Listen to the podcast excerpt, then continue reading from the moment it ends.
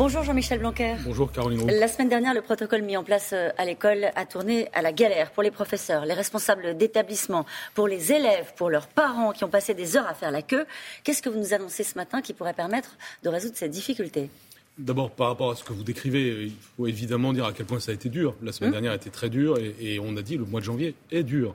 Euh, nous n'y pouvons rien. C'est, ce, ce, virus, on en connaît les, les caractéristiques et nos objectifs, puisqu'il faut toujours mesurer ce qu'on fait mmh. aux objectifs que l'on a. Ça reste toujours d'avoir les écoles ouvertes, d'une part, et d'autre part d'assurer la sécurité sanitaire maximale.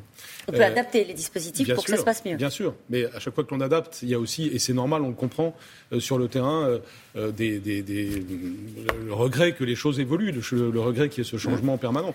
Mais ce changement permanent, c'est lié aussi aux caractéristiques de, de, ce virus. Donc, si vous voulez, la stratégie inspirée par les autorités de santé, hein, nous avons appliqué avec le protocole ce que le Conseil à la santé publique nous, nous avait demandé, c'est-à-dire une stratégie qui appuie sur les tests, hein, et je l'avais annoncé assez à l'avance.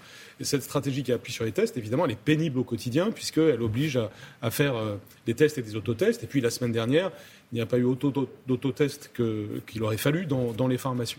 On en met 11 millions de plus cette semaine, c'est quand même ça l'élément majeur. Et puis on vient en appui par des cellules départementales à toutes les pharmacies et de façon générale à tous les acteurs, y compris évidemment les directions d'école, chaque fois qu'ils rencontrent des problèmes. C'est notre organisation de cette semaine qui va monter en puissance, avec aussi des personnels pour venir en appui des directeurs d'école, département par département, de façon à ce qu'il y ait moins de, de, phénomènes de queue. Des personnels pour, pour faire quoi dans les Pour aider administrativement les directions d'école. On, on, on, a 1300 euh, équivalents temps plein euh, répartis dans les, les, circonscriptions pour aider les, les directeurs et les inspecteurs de l'éducation nationale leur travail est extrêmement difficile dans des circonstances comme celle-là, j'en suis euh, tout à fait conscient. Mais ce qu'il faut dans des circonstances comme ça, c'est se serrer les coudes. Ça me rappelle un peu le, moment du déconfinement. Vous vous souvenez, il y avait mmh. eu euh, en, mai 2020 un, protocole extrêmement strict. C'était difficile euh, au début. Mais c'est aussi ça qui a préparé la suite. Et là, ce que j'espère surtout, c'est qu'on on atteigne le pic très vite et que ça nous permette rapidement d'alléger le protocole. Et qu'est-ce que vous faites pour les parents, Jean-Michel Blanquer? Euh, Pour les parents, d'abord, nous avons une règle qui est que euh, désormais l'enfant doit être cherché en fin de journée, pas forcément dans la journée elle-même, parce que je sais que ça fait partie des choses euh, très, très pénibles. Et pendant l'intervalle, il est où l'enfant? L'enfant est à l'école, bien sûr. Dans une salle? Oui, c'est ce qui se pratique d'ailleurs dans, dans, dans, un certain nombre d'endroits ça n'est pas facile. Hein. Rien de ce que nous disons n'est facile. Rien. Rien, par définition. Euh, je, depuis euh, un an et demi, je n'ai pas tellement de, de, bonnes nouvelles à annoncer sur, euh, sur ces fronts-là. Simplement, nous sommes quand même le pays qui a réussi à maintenir les, les écoles ouvertes et nous n'avons jamais choisi la facilité. La semaine dernière, la facilité, ça aurait été de fermer, comme certains le proposaient. On ne l'a pas fait euh, parce que bah, c'est ce qui permet quand même d'avoir 95% des, des, classes ouvertes la semaine dernière. Et évidemment, dans des circonstances très dures. Donc pour les parents, Juste le fait qu'on puisse. Et puis aussi le fait que jamais on ne doit être testé plus de trois fois par semaine, puisque vous savez, nous l'avons dit, euh, J0, comme on dit, c'est-à-dire le jour euh, qui, euh, qui fait que ça, qu'un enfant est, est, est, considéré comme contaminé, euh, cette euh, J0 n'arrive qu'une fois par semaine. Si, oui. si, et, et, donc, de même, il faut que ce soit très clair, parce que je sais que parfois il y a eu des incompréhensions oui. sur le terrain, du fait que quand, un, quand un enfant a, a, a été contaminé, contaminé ça déclenche ce J0, et ensuite, les enfants donc, rentre à la maison le soir. Une fois que le test négatif est fait, on revient. On n'attend pas J2 ou J4 pour revenir. On revient. Donc votre espérance, Jean-Michel Blanquer, c'est qu'on fera moins la queue pour les parents principalement euh, pour faire euh, des tests. Euh, pourquoi ne pas passer aux tests salivaires? On parle de tout petits qui font trois tests nasopharyngés, ou parfois c'est les parents qui le font à leurs enfants dans la semaine. Pourquoi ne pas passer aux tests salivaires? Nous, nous avons des tests salivaires en ce qu'on appelle en itératif, c'est-à-dire des campagnes salivaires. Ouais. Ça, ça, continue. Les tests salivaires pour les enfants, à ma connaissance, n'ont pas eu encore leur homologation de la part des autorités de santé. Le jour où c'est possible, c'est évidemment, euh, c'est évidemment éminemment souhaitable. J'entendais ce qui était dit euh, auparavant par euh, ouais. un, un, un, responsable sanitaire. Il est évident que le plus vite possible, il faut avoir allégé cette question des tests nasopharyngés. Pour l'instant, à ce stade et au poste qui est le, le vôtre, on n'est pas arrivé à la limite de la politique de tests.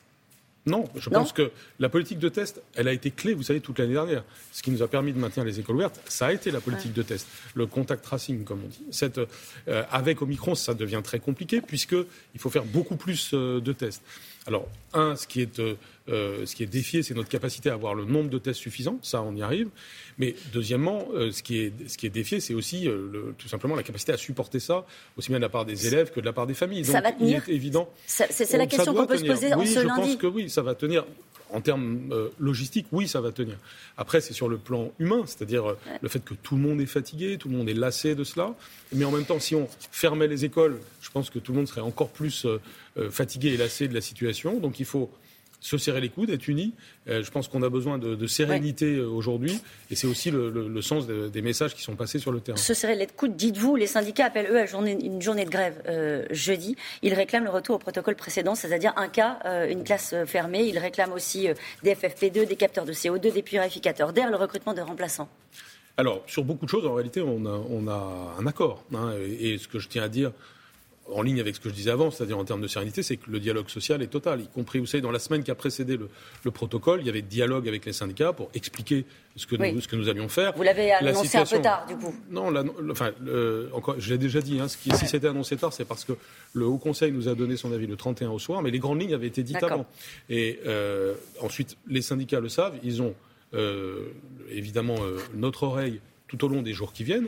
Quand je regarde point par point, par exemple, les, choses que, vous venez de dire, hein, euh, on, a accédé donc au fait d'avoir des masques chirurgicaux. Sur les masques FFP2, s'il le fallait, nous le ferions.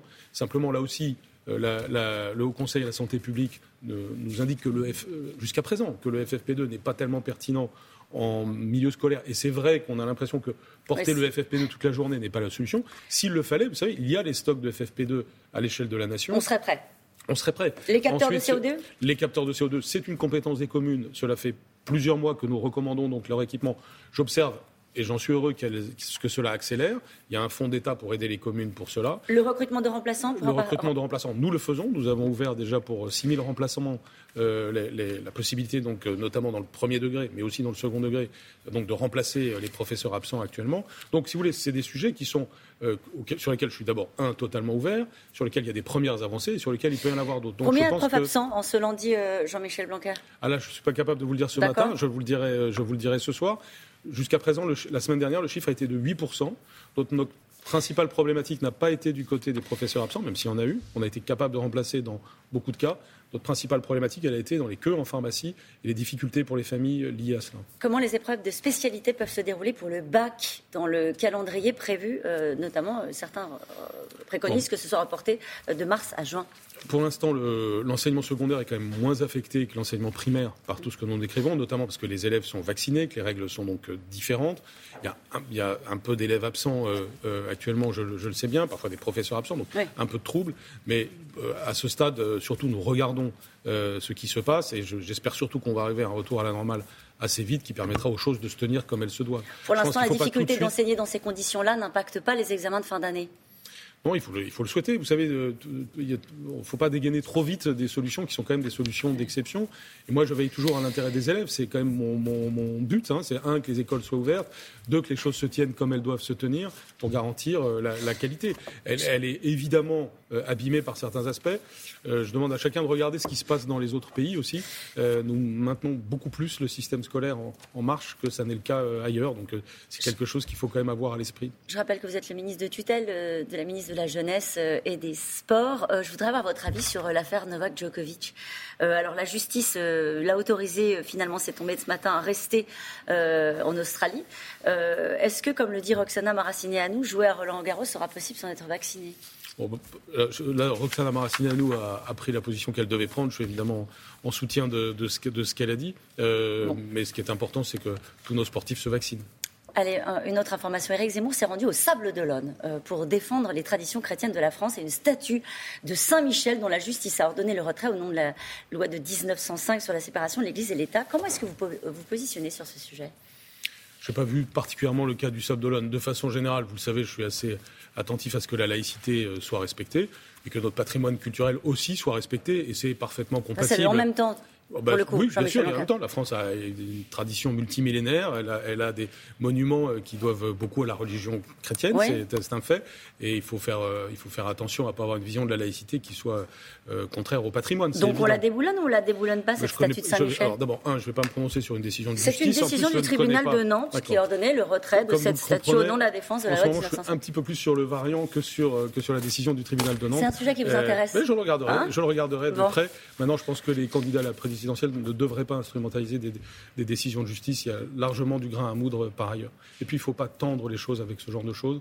Euh, ce, qui est, euh, ce qui est important, c'est d'unir euh, les Français dans une période qui est extrêmement difficile. moi, je veux envoyer un message aux familles sur le fait que je sais à quel point c'est dur, mais je crois aussi qu'on va réussir à traverser cela et j'espère que c'est la dernière vague. Jean-Michel Blanquer, unir les Français, dites-vous, est-ce que le meilleur moyen c'était de parler aux Français comme Emmanuel Macron l'a fait la semaine dernière en disant qu'il voulait emmerder les non-vaccinés?